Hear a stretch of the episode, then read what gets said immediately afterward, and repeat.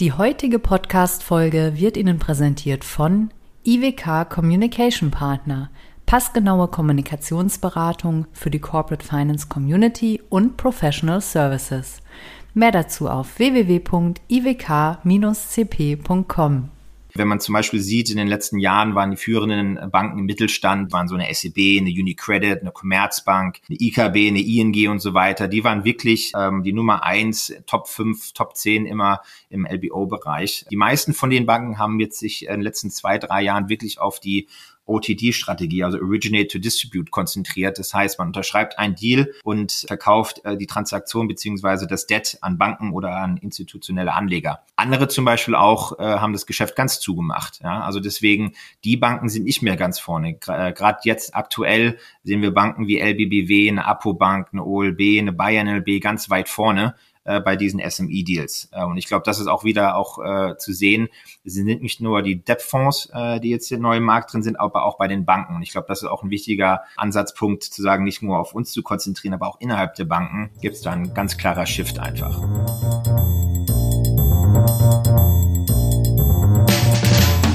What's up Corporate Finance? Der Podcast für die deutsche Corporate Finance Szene. Immer freitags zum Start ins Wochenende mit spannenden Gästen aus der Banking-, Berater- und Finanzinvestor-Szene.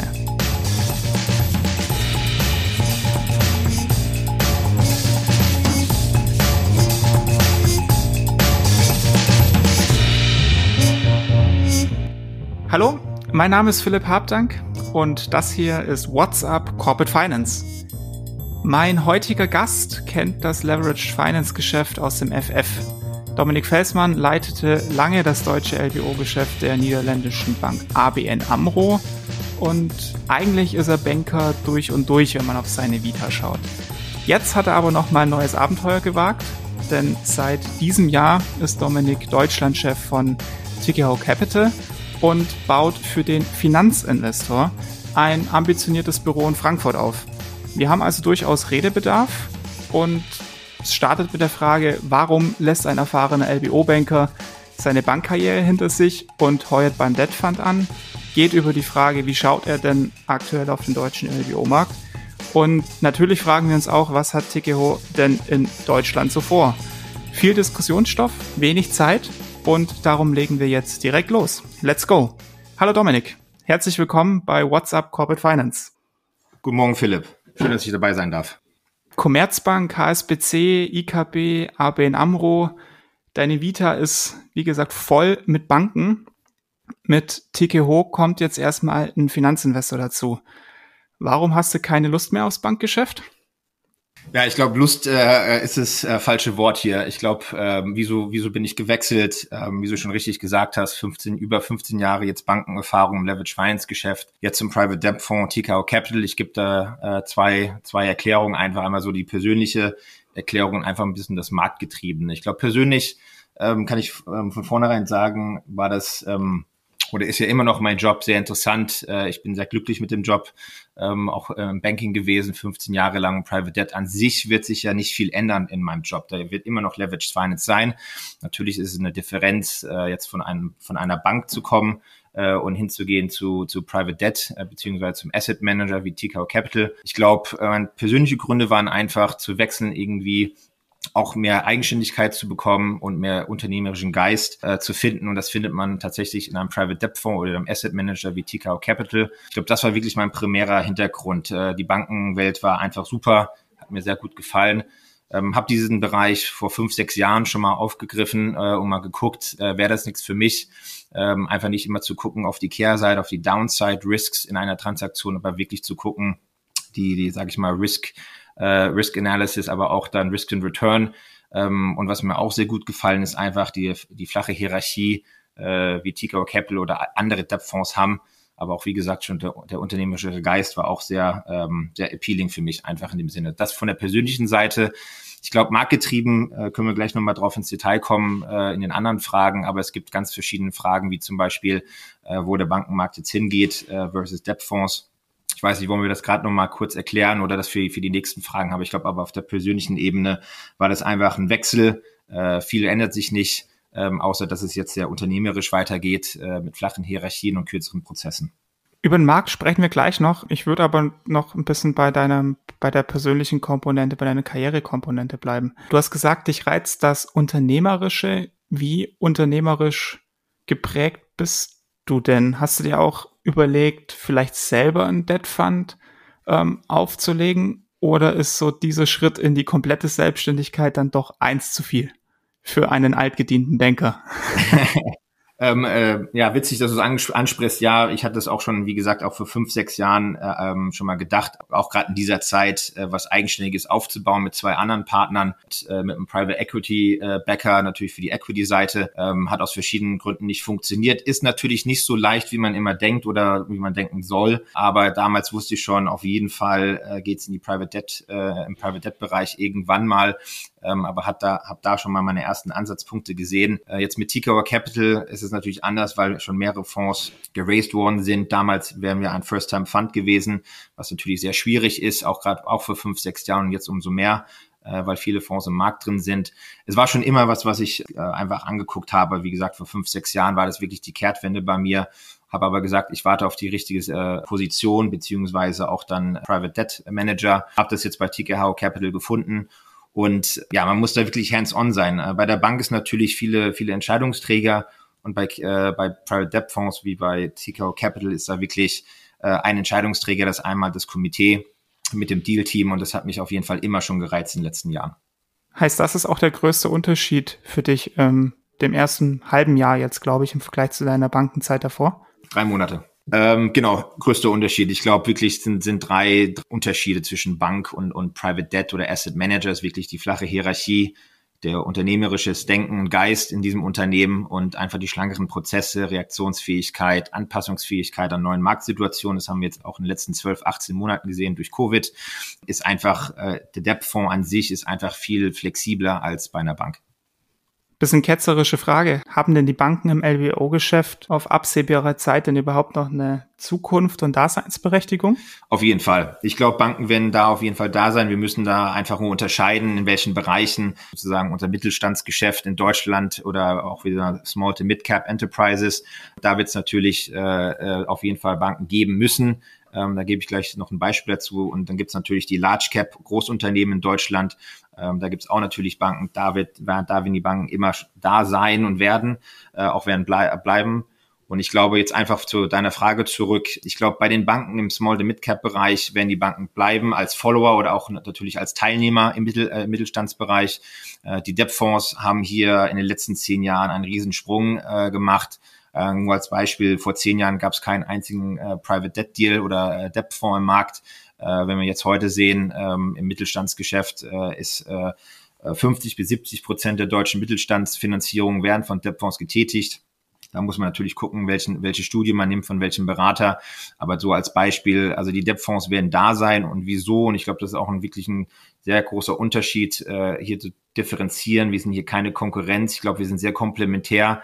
Äh, Gerade durch Covid haben wir auch gesehen, dass Debtfonds wieder äh, äh, wenn es, wenn die Wirtschaft nicht gut läuft, die Debtfonds darf zu einer Finanzierung dastehen. Und äh, ich glaube, das ist wirklich der große Unterschied äh, für die Daseinsberechtigung der Banken. Und man braucht natürlich äh, das Tagesgeschäft, wenn Banken natürlich bei Unternehmen immer weiterhin forcieren, was die Debtfonds nicht machen können. Und ich glaube, das ist wirklich ein großer Unterschied, dass wir hier äh, komplementär mitarbeiten und keine Konkurrenz sind, äh, weil wir einfach andere Produkte anbieten. Das ist das eine. Ähm, finanziell tut sich da aber auch noch ein bisschen was. Du springst ja, wenn du jahrelang Banker gewesen bist und jetzt zum, zum Debt Fund gehst, wechselst ja auch so ein bisschen das Vergütungssystem. Mhm. Banken sind da ja stark Boni getrieben. Die äh, Finanzinvestoren, Private Debt wie Private Equity, leben ja vor allem über den Carry, der das Ganze so spannend macht. Welches System sagt dir da prinzipiell mehr zu? Doch relativ sichere Boni oder eher das unternehmerische, erfolgsabhängige Carry-Modell? Ja, ich glaube, äh, in der heutigen Welt und letzten Jahren hat man auch gesehen, dass, dass da nichts mehr, dass nichts sicher ist in dem Sinne. Ähm, ich glaube, man kann das auch nicht so richtig festlegen und so schwarz-weiß malen. Ich glaube, äh, jede Struktur hat seine Vor- und Nachteile. Ähm, bei uns ist natürlich, äh, worauf du angesprochen hast, Boni und Carried Interest, ähm, ist natürlich eher, ähm, dass die Interessen zwischen LPs, also Investoren in, in unserem Fonds, mit unserem Fonds selber und Mitarbeiter im Einklang sind. Äh, und ich glaube, das ist das Wichtigste, Äh, natürlich äh, ist Geld spielt hier eine Rolle, aber im Endeffekt müssen wir gucken, dass unsere Investoren auch happy sind mit was wir investieren und welche Returns wir einfach hier umgesetzt bekommen. Andererseits auch jetzt bei äh, Banken wie auch bei Fonds äh, muss man Talente, äh, Talente auch ähm, ja, behalten können. Äh, und wie geht das langfristig äh, durch ein Carried Interest Modell einfach und durch eine Erfolgsbeteiligung? Ich glaube, dass in den nächsten Jahren, je länger man beim Fonds arbeitet, desto höher ist dann der Carried Interest. Äh, wobei ich sagen muss, was ich schon gesagt habe, heute ist nichts garantiert, auch ein Boni nicht. Das sehen wir auch in der Bankenwelt. Ähm, aber das ist alles natürlich performance getrieben für uns ist ganz wichtig, beim Fondsbereich auch jetzt hier in Deutschland ein Team aufzubauen, langfristig hier zu halten und die Interessen der Anleger auch dann so auszurichten. Stichwort Karriere-Nachwuchs. Ähm, welchen Karrieretipp hättest du denn für unseren Leverage Finance Nachwuchs? Also für jemanden, der vielleicht direkt von der Uni kommt und eine Karriere im LBO-Geschäft machen will, schickst du den als erstes doch noch zur Bank für die Ausbildung und dann fürs Veredeln zum Debt Fund oder was ist da deine goldene Karriereregel? Nein, ich glaube, ähm, und das habe ich auch in den letzten äh, vier bis fünf Jahren, wo ich auch, äh, wie gesagt, äh, bei der ABN AMRO das Geschäft aufgebaut habe von null und jetzt auch bei Tikau habe ich gesehen, dass Praktika sehr, sehr wichtig sind äh, für eine Entwicklung eines Jungbankers oder eines Absolventen. Äh, meine Tipps sind einfach immer viel Fragen, ähm, aber nicht einzeln, sondern wirklich gebündelt. Ich sage ja auch immer, ich, meine Tür ist immer offen ähm, und meine, sage ich mal, Ex-Praktikanten, glaube glaub ich, können das alles unterstreichen. Ich bin da auch äh, sehr offen äh, und man muss sich auch Zeit nehmen für die, sage ich mal, für die für die jungen Banker. Fehler zu machen ist okay, ähm, das muss man auch machen, um zu lernen. Äh, und ich glaube, Praktikas ist auch der beste Weg, einfach herauszufinden, wo man sich in einer Karriere befinden möchte, ob es eine Bank ist, ob es ein Fonds ist, Berater natürlich auch natürlich. Und ein ganz wichtiger Tipp, was ich auch immer sage zu den ähm, Praktikanten oder Analysten, die bei, auch Juniors, die bei uns anfangen werden, einfach von Tag eins äh, Aufbau des Netzwerks ist sehr wichtig, weil alle Praktikanten, die jetzt heute sind oder Analysten oder Associates, sind auch die morgen äh, die Seniors, die VPs, die äh, Directors und die MDs. Deswegen Netzwerk von Tag eins aufbauen ist sehr, sehr wichtig.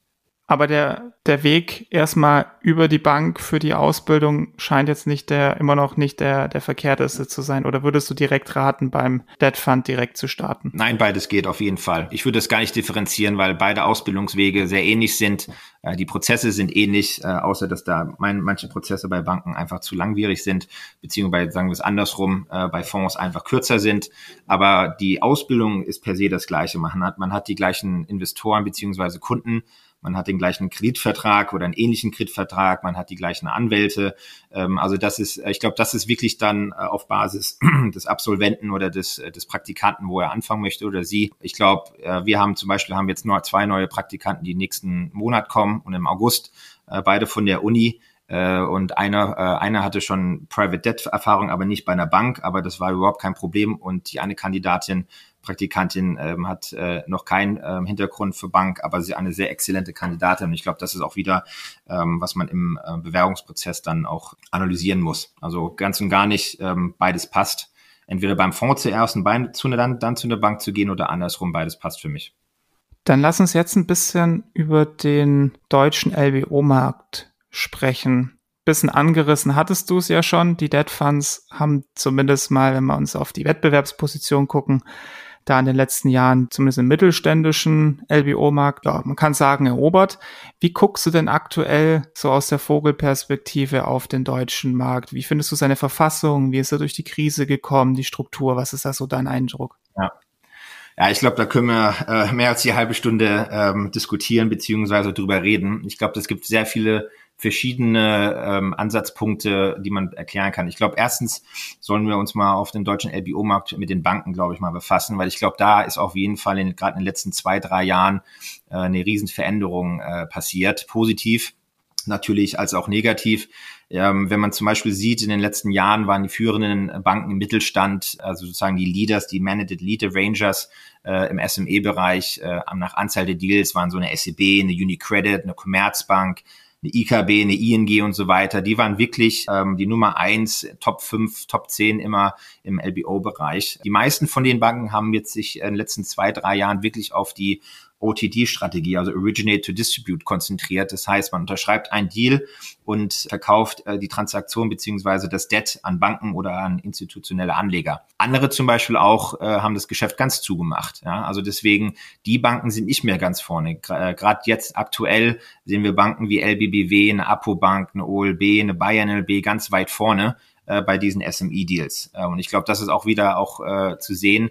Es sind nicht nur die Debt-Fonds, äh, die jetzt neu im Markt drin sind, aber auch bei den Banken. Und ich glaube, das ist auch ein wichtiger Ansatzpunkt, zu sagen, nicht nur auf uns zu konzentrieren, aber auch innerhalb der Banken gibt es da ein ganz klarer Shift einfach. Ich glaube, das ist der erste Punkt. Darf ich da einmal noch kurz einkrätschen? Du hast gerade gesagt, dass äh, sich da so ein bisschen das Spielfeld der Banken verändert. Äh, die, die APO-Bank finde ich dahingehend ganz interessant. Das ist ja die, die Ärzte- und Apothekerbank, die bislang nicht so lang, nicht so groß im LBO-Geschäft war. Dann hatte sie, glaube ich, einen LBO-Banker von der Commerzbank geholt und dann jetzt vor allem durch die Corona-Krise und die ganzen Pharma-Deals profitiert. Ist das, sind solche Player nachhaltig jetzt da oder ist das so ein Corona-Effekt und die werden sich dann aus dem LBO-Geschäft wieder zurückziehen? Nee, nee, also ich kenne ich kenn den äh, Head of äh, Leverage Finance bei der Apo Bank sehr gut, auch Ex-Kollege. Ähm, also die sind schon seit einigen Jahren im Markt und fokussieren sich natürlich nur auf Healthcare-Bereich. Das meine, das große Plus bei denen ist das interne Know-how äh, von, von den Ärzten und Apothekern. Die sind nachhaltig. Also ich glaube, das ist richtig auch analysiert von dir. Äh, es sind Banken da und die Banken, die ich auch jetzt genannt habe, sind jetzt nicht Eintagsfliegen, die waren schon immer da ähm, aber haben sich dann immer ähm, dann ein, einmal zurückgezogen, dann wieder reingekommen, aber immer ist einfach dieser Shift, den, äh, den man sieht äh, in dem Markt. Und ich glaube, äh, das ist auch ganz wichtig zu sehen und positiv zu sehen. Du hattest noch einen zweiten Punkt genannt? Genau, ich habe eigentlich mehrere Punkte, aber musste mich da einfach stoppen, weil das ein Thema ist, äh, was mich sehr auch interessiert und was ich tagtäglich in meinem äh, Geschäft sehe. Ich glaube, ein Punkt ist natürlich, deswegen haben wir auch unser Podcast heute, ist wirklich, dass äh, in den letzten zehn Jahren eine, eine Steigerung der Unitranche-Finanzierung natürlich zu sehen ist. Ja? Also ähm, abgesehen von meinem ersten Punkt, den ich mit den Banken erzählt habe. Also wir sehen wirklich Finanzierung im, im Small- und Mid-Cap-Bereich zwischen 55 bis 70 Prozent äh, das ist ein Punkt, aber ich glaube auch, was äh, zu, zu sagen ist, weil du auch das angesprochen hast, Covid, Unitranche-Finanzierung haben, äh, haben sich in den, in, den, in den Jahren am stärksten evolviert durch äh, konjunkturellen Abschwung. Haben wir bei Covid gesehen, haben wir vor paar Jahren auch äh, gesehen, als wir ähm, in, in, der Krise waren. Banken ziehen sich meistens zurück in Krisen, haben weniger Finanzierung an Unternehmen. Da kommt wieder der Private Debt Bereich wieder ins Spiel, weil da wir wirklich dann die Opportunität sind, in den Markt reinzugehen. Und ich glaube, das sieht man auch in Covid-Zeiten wo auch ein paar Refinanzierungen getätigt worden sind, wo ein ganzer Club-Deal von drei, vier, fünf Banken von einer Unitranche finanziert worden ist, refinanziert worden ist und zum Beispiel auch eine Add-on Acquisition Line reingebracht worden ist, weil auch das ist der nächste Punkt in den letzten zwölf Monaten sehr viel von Private Equity auf Add-ons fokussiert worden ist. Wieso? Weil die Kaufpreismultiplikatoren äh, erhöht äh, sind oder noch höher sind als vor 24 Monaten für primäre Deals. Der klare Vorteil für Add-ons sind Synergieeffekte, Skaleneffekte und einfach die Diversifikation des Portfoliounternehmens. Und ich glaube, das ist auch sehr was Wichtiges, dass Banken natürlich sehr schwer äh, haben, einfach dann ihr Funnel Take and Hold von 20 bis 30 Millionen zu erhöhen, was ein Unitranche sehr äh, ohne Probleme machen kann. Und ich glaube, dass auch eine Finanzierung ist, und ich sage ja immer, wir sind eine One-Stop-Shop-Strategie äh, beim, beim, beim Fund einfach hier, wir können eine Refinanzierung tätigen, äh, tätigen, wir können unser Final Take and Hold erhöhen, äh, unser Final Take and Hold sind ganz anders als bei den Banken. Die Unitranche würde ich gerne nochmal ein bisschen tiefer aufbohren, weil die hat sich über die Jahre ja immer mal wieder so ein bisschen verändert. Erst kamen die, ich nenne es immer die Follow-Strukturen, First Out, Last Out wo sich quasi eine Bank und ein Debt Fund die eine Unitranche untereinander aufteilen, Unterschiede im Rang haben. Dann die letzten Jahre kam eher so ein Mode dieses Thema Stretched Senior. Warum und wie, wie ordnest du diese Produkte ein? Welches gefällt dir am besten und warum? Genau, ich glaube, ähm, hast du alles richtig äh, zusammengefasst. Ich glaube wirklich, das ist wirklich ein Thema, was ich schon vorher angesprochen habe, dass wir, dass Banken und Fonds hier komplementär äh, arbeiten einfach, weil gerade bei diesen Follow-Strukturen brauchen wir eine Bank, äh, die uns bei der Finanzierung unter, unterstützen. Ähm, ich glaube, am besten zu sehen ist, was du gesagt hast, eine, eine Unitranche-Finanzierung äh, wird dann genommen äh, wir brauchen eine Bank, die dann sozusagen den RCF übernehmen, die Kontokorrentlinie fürs Unternehmen. Äh, wir können das nicht abbilden, einfach weil wir nicht schnell genug sozusagen den RCF, die Kontokorrentlinie bereitstellen können. Es sind auch andere äh, Sachen, aber das so ein bisschen so als, als Detail. Äh, und natürlich, die Bank hat sehr viele Crossfell-Produkte, die wir nicht machen können. Hedging, Leasing, Bankkonto öffnen, das tägliche Geschäft können wir einfach nicht machen. Und ich glaube, diese Follow-Strukturen äh, sind entstanden einfach, weil auch Banken haben eine interne Hürde, eine Renditehürde, äh, die sie dann ähm, äh, ja einfach mal äh, intern vervollständigen müssen, äh, wie auch bei den Fonds. Und ich glaube, mit der Follow-Struktur wollen die Banken jetzt einfach die, ihre Rendite erhöhen, weil normalerweise eine Kontokorrentlinie nicht sehr ähm, ertragsbringend ist, sondern nur mit dem, sag ich mal, mit dem Term Loan. Und da kommt die äh, First Out, äh, Last Out Position wieder rein. Hängt auch so ein bisschen vom Risikoappetit der Bank ab. Äh, was ich jetzt gesehen habe in den letzten zwölf Monaten, ähm, ist einfach, dass äh, der Risikoappetit äh, von der Transaktion abhängig ist. Also Sektor, also zum Beispiel Healthcare ist natürlich sehr gut, TMT ist auch sehr gut, aber es Asset Light, das heißt, deine, deine, deine Super Seniority Status in dem äh, Kreditvertrag ist da nicht gegeben, äh, weil es Asset Light ist. Aber ich glaube, hier auch zu sehen, bei den Banken, bei den großen Deals äh, wird der RCF genommen plus ein Term Loan aber ist meistens gedeckelt, weil Banken generell keine hohen, höheren Final Take äh, Tickets nehmen und da sehe ich so Transaktionen zwischen 10, 20 Millionen, wo eine Bank das nimmt. Äh, und wir nehmen natürlich den Rest. Und äh, ich glaube, das ist einfach eine Sache, die, die bleiben wird. Das ist sehr, sehr deutsch. Also in anderen europäischen Ländern gibt es das nicht so. Benelux vielleicht noch. Ähm, aber hier ist wirklich eine deutsche, ähm, eine deutsche Zusammensetzung, einfach auch, weil Banken hier eine interne Hürde haben, Renditehürde.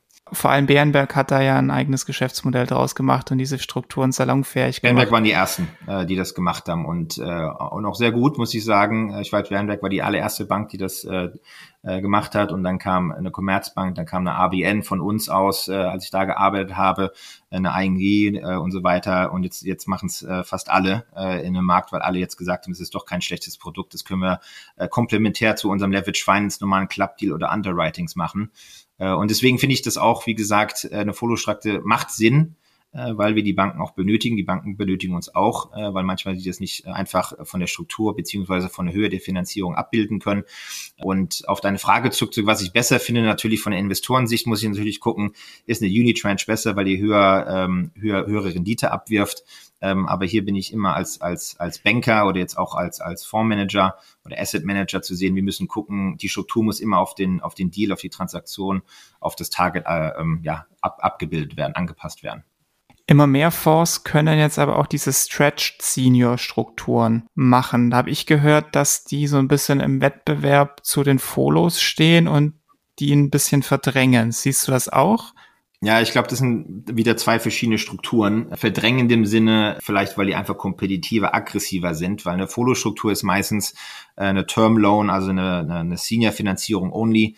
Und du musst dir vorstellen, dass eine Stretch-Senior-Situation natürlich mehr Fremdkapital an sich hat, äh, also auch bisschen mehr Sub. Also als, als, als Vergleich wäre das eine Senior plus, sage ich mal, so eine Second Lean oder subordiniertes Debt sein, äh, auch wie eine Unitranche. Aber ja, das ist wieder abhängig vom Sektor. Ich glaube, nicht in allen Sektoren kann man das machen. Man kann es vielleicht im Healthcare-Bereich machen, im, im TMT-Bereich, also IT-Services, aber man kann das nicht für, für einen Industrial Player machen oder, oder für andere Industrien, die jetzt äh, volatiler sind. To be honest, ich habe jetzt nicht so viele Stretch Senior gesehen.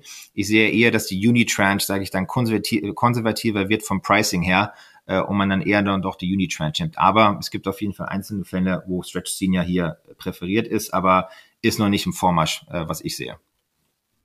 Dann lass uns doch jetzt mal noch ein bisschen über TKH sprechen. Ähm, was hast du davor? Vielleicht einmal zu, zum Start vielleicht mal ein paar Worte zu, zu TKH. Was sind so die Key Facts and Figures und, und wo wollt ihr hin mit eurem neuen Büro in Frankfurt? Genau, ganz kurz äh, Zahlen und Fakten. Äh, ähm, wie, wie, gesagt, wir sind ein globaler ähm, Alternativ Asset Manager äh, mit einem Verwaltungsvermögen von 29,4 Milliarden, also knapp 30 Milliarden. Wir haben vier äh, Anlageklassen, Private Debt, Private Equity, Real Assets, also Real Estate äh, und Kapitalmarktstrategien. Ähm, das Unternehmen wurde 2004 gegründet von zwei Co-Foundern, Mathieu und Antoine. Das Unternehmen wird zum größten Teil von ihren Managern und, und, und Partnern kontrolliert wir sind gelistet und äh, unser Fokus ist wirklich auf den Mittelstand in Europa. Uh, unsere Eigenkapitalquote ist knapp 2,8 Milliarden Euro. Diese Eigenkapitalquote oder Basis nehmen wir zum Mitinvestieren in unseren Fonds. Wir investieren überproportional gegenüber anderen Fonds Äh, und das ist einfach äh, zu unterstreichen unser Commitment für unsere äh, Fondsstrategie. Genau. Und ähm, genau mit den vier Strategien wollen wir auch nach Deutschland kommen. Ich glaube, wir haben jetzt also wir haben jetzt zwölf Offices. Ähm, Frankfurt ist das zwölfte Office. Ähm, wir sind jetzt seit letzter Woche 100 Tage in in, in Deutschland äh, lokal. Ähm, hatte auch dies intern gerade letzte Woche äh, oder die Woche nochmal mit den Anteilseignern beziehungsweise mit den Co-Foundern und CEOs besprochen äh, was möchten wir machen? Wir, wir möchten gerne in den nächsten Jahren alle vier Pro Produktbereiche ausbauen. Wir möchten unsere, unsere Fundraising-Seite auch mit, mit deutschen LPs äh, erweitern. Wir wollen ein, ein Team äh, sozusagen on the ground haben vor Ort.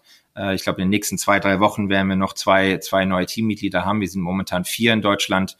Äh, wir haben in den ersten 100 Tagen äh, über 200 Telefongespräche mit Investoren geführt, Private Equity Investoren, Anwälten, Beratern, äh, einfach um unsere Fähigkeit und was wir hier machen möchten in Deutschland. Wir haben uns 38 Deals angeschaut, äh, was sehr viel ist äh, für das kleine Team, aber wir kriegen auch Unterstützung äh, in unseren anderen europäischen äh, Geschäftsstellen, ähm, haben nicht nur Private Debt angeschaut, aber auch Real Estate, äh, fünf Stück und zwei Private Equity. Ähm, also ich glaube, wir sind schon angekommen und äh, haben eine gute Introduction in den Markt getätigt. Äh, wir sind natürlich nicht seit äh, drei Monaten in Deutschland. Wir sind natürlich schon seit mehreren Jahren in Deutschland. Wir sind, haben schon einige Investitionen im Real Estate getätigt, äh, über 800 Millionen schon. Äh, wir haben auch in einem Kapitalmarkt, äh, äh, Kapitalmarktstrategien auch über 800 Millionen 50 deutschen Unternehmen investiert und auch im Private Debt Bereich haben wir schon zwei Transaktionen in den letzten Jahren getätigt. Also das heißt, wir sind nicht neu im Markt, äh, wir sind aber neu lokal und es ist einfach und die Unterstreichung, äh, dass wir hier eine starke lokale Präsenz in Deutschland aufbauen möchten. Wir gucken uns alle Sektoren an, da sind wir agnostisch, äh, wir betrachten alle Branchen. Für uns ist wichtig, grundlegende Wachstum des Unternehmens ist der Branche, welcher Wettbewerbsvorteil Teil, sozusagen USP, äh, das Unternehmen hat. Und darauf basieren wir unsere, unseren Finanzierungsbedarf. Also wir gucken uns wirklich äh, alle Branchen an und, und von Debt-Produkten auch. Und ich glaube, das ist auch wichtig, äh, auch, auch da eine offene Sicht zu haben. Und ähm, mit den vier Produktgruppen sind wir sehr gut aufgestellt. Man kann natürlich nicht alle Produktgruppen auf einmal äh, eröffnen. Unser Fokus dieses Jahr ist wirklich unser Fundraising für unseren Flagship Fund TDL5 äh, im Private Debt Bereich. Wie groß soll der werden? Ähm, der wird bis, also unser letzter TDL4 äh, war, war über zwei Milliarden groß. Unser Ziel ist natürlich dann mindestens die, die, den, den gleichen äh, den gleichen Wert zu erzielen und vielleicht sogar mehr. Unser Ziel ist da eineinhalb bis zwei Milliarden da zu raisen. Äh, wie gesagt, wir haben jetzt noch äh, knapp über ein halbes Jahr, dreiviertel Jahr ähm, äh, vor uns. Sieht auch sehr gut aus. Und hier ist es wirklich der Fokus dieses Jahr auf den Titel TDL5 Fundraising zu fokussieren, auch mit deutschen LPs, neue deutsche LPs auch reinzubringen. Ähm, aber auch im Private Equity Bereich wollen wir hier, haben wir auch dann hier schon letztes Jahr äh, oder ich glaube Anfang dieses Jahres war das unseren Energy Transition Fund über eine Milliarde eingesammelt. Ähm, hier wirklich äh, alles über Energy Transition Themes in Europa haben da schon einige Investitionen getätigt und haben auch im Private Debt Bereich, ist auch im Fundraising unser Impact Lending Fonds, äh, der jetzt äh, 350 bis 400 Millionen groß sein. Äh, da gucken wir auch natürlich für alles äh, nach ESG-related äh, Themen, äh, wo wir auch Unternehmen unterstützen können. Also wirklich ein Unternehmen, äh, hier aufzubauen, äh, was äh, mit der Energy Transition zu tun hat. Und das haben wir auch in den letzten Monaten jetzt auch durch Covid gesehen, dass es auch ein sehr, sehr wichtiges Topic ist, auch im Markt mit dem ESG-Thema. Sehr großes Thema, gerade wo Tika auch ein sehr großes äh, Fundamentalwissen hat mit unserem eigenen ESG-Team. Ist das ESG-Thema für euch, hat es erstmal Priorität auf der Equity-Seite oder auf der Debt-Seite? Oder beides gleichzeitig? Gleich, bei, gleichzeitig, auf jeden Fall. Also wir als Unternehmen haben das schon äh, seit Jahren schon, schon verfolgt. Äh, wir wissen sehr gut über ESG-Themen. Wie gesagt, wir haben unser eigenes Inhouse-Team, äh, die auf jeder Private Equity als auch Private Debt-Situation von uns, die wir finanzieren, äh, ESG, äh, KPIs äh, reinbringen. Äh, für uns ist sehr wichtig, dass, die äh, dass wir in Energiewende investieren auf der Private Equity Seite. Wie gesagt, der Fonds äh, wurde 2018 aufgelegt und 2021 geclosed bei 1,1 Milliarden. Äh, und auf der Private Debt Seite haben wir da auch äh, den Fonds getätigt, der jetzt auch in deutschen Transaktionen investieren kann, äh, schon von Tag eins. Also da sind wir auch sehr, sehr weit voraus. Wir als Unternehmen sind auch geratet äh, nach, nach, ESG, nach einem ESG-Rating von Sustainalytics. Da sind wir Nummer zwei von 246 Ver Vermögensverwaltern, was auch sehr wichtig für uns als, als Unternehmen ist. Und natürlich äh, sind wir auf allen unseren Transaktionen als LBO zum Beispiel auch die sozusagen Margin Ratchets, äh, also das heißt, wenn das Unternehmen bestimmte äh, Kriterien erfüllt, äh, ob es jetzt Environmental, Social oder Governance ist, äh, hier auf jeden Fall ähm, ein, ein, Markt, also dass die Marge äh, runtergeht im Unternehmen. Ich würde jetzt gerne zum Abschluss mit dir noch ein kleines Spielchen spielen, das wir bei WhatsApp Corporate Finance immer machen. Es nennt sich der WhatsApp Corporate Finance Fragen Quickie. Bist du dabei? ja, gerne. Das sind knackige gerne. Fragen, die gerne mit Ja und Nein beantwortet werden können oder einfach kurz einen Satz vervollständigen. Frage Nummer eins. Wenn du jetzt am Anfang deiner Leverage Finance Karriere wärst, gehst du zum Debt Fund? Wenn ich jetzt heute nochmal anfangen würde, äh, würde ich dann Ja sagen. Wenn ich vor 15 Jahren anfangen würde, ist es ein Nein. Deswegen kann ich jetzt, äh, ist es ein Jein. Der größte Unterschied zwischen Banken und Debt Funds ist? Flache Hierarchien, kürzere Laufwege, ähm, unternehmerischer Unternehmensgeist. Kommt die Corona-bedingte Restrukturierungswelle noch? Ja oder nein? Nein, denke ich nicht, äh, weil Finanzierungen sind da so ausgelegt und Sie haben ja auch in den letzten zwölf Monaten gesehen, ähm, dass man äh, bestimmte Sachen oder Unternehmen unterstützen können. Und ich glaube, jetzt äh, mit der Erholung der Wirtschaft in den nächsten Monaten werden wir das noch, glaube ich, zum größten Teil verhindern können. Und abschließend, so bisschen als Ausblick, wie viele Transaktionen können wir denn von Tickehau in diesem Jahr in Deutschland erwarten?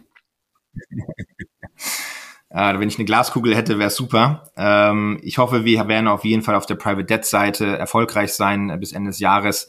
Anzahl ist immer schwer, äh, ähm, aber ich glaube, da sind wir einen guten Weg, äh, ähm, glaube ich mal, auf jeden Fall nach der ersten Transaktion der, am Anfang des Jahres noch äh, eins oder zwei noch zu tätigen.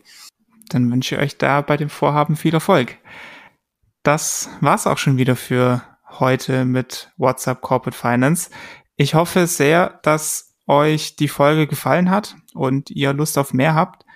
Ihr findet uns bei allen gängigen Podcast-Plattformen und natürlich auch auf unserer Website www.whatsapp-corporate-finance.de. Und denkt immer daran, Finanzfachjournalismus darf auch lässig sein.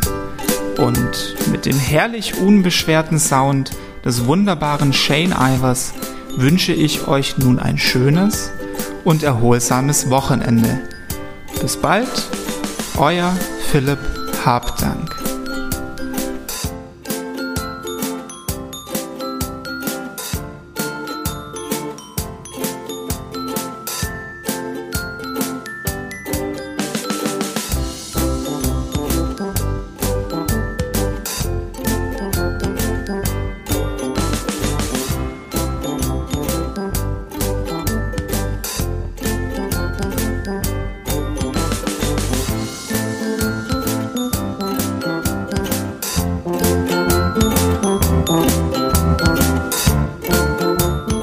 Herzlichen Dank an IWK für das Sponsoring der heutigen Folge. Redaktion und Host Philipp Habdank. Musik What's the Angle und What a Wonderful Day von Shane Ivers. www.silvermansound.com